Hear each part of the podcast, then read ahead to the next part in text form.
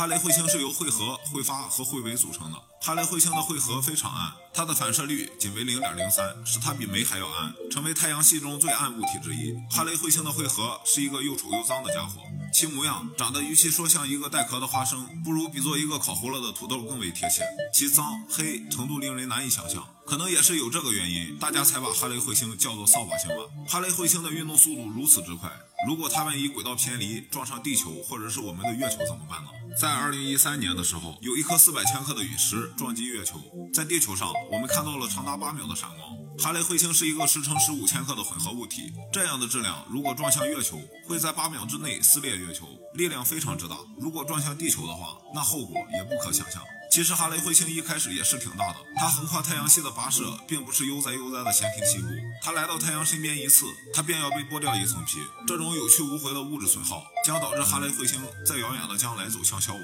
哈雷彗星在茫茫宇宙的旅行中，不断的向外抛射着尘埃和气体。从上次回归以来，哈雷彗星总共损失大约一点五亿吨物质，回合直径缩小了四到五米。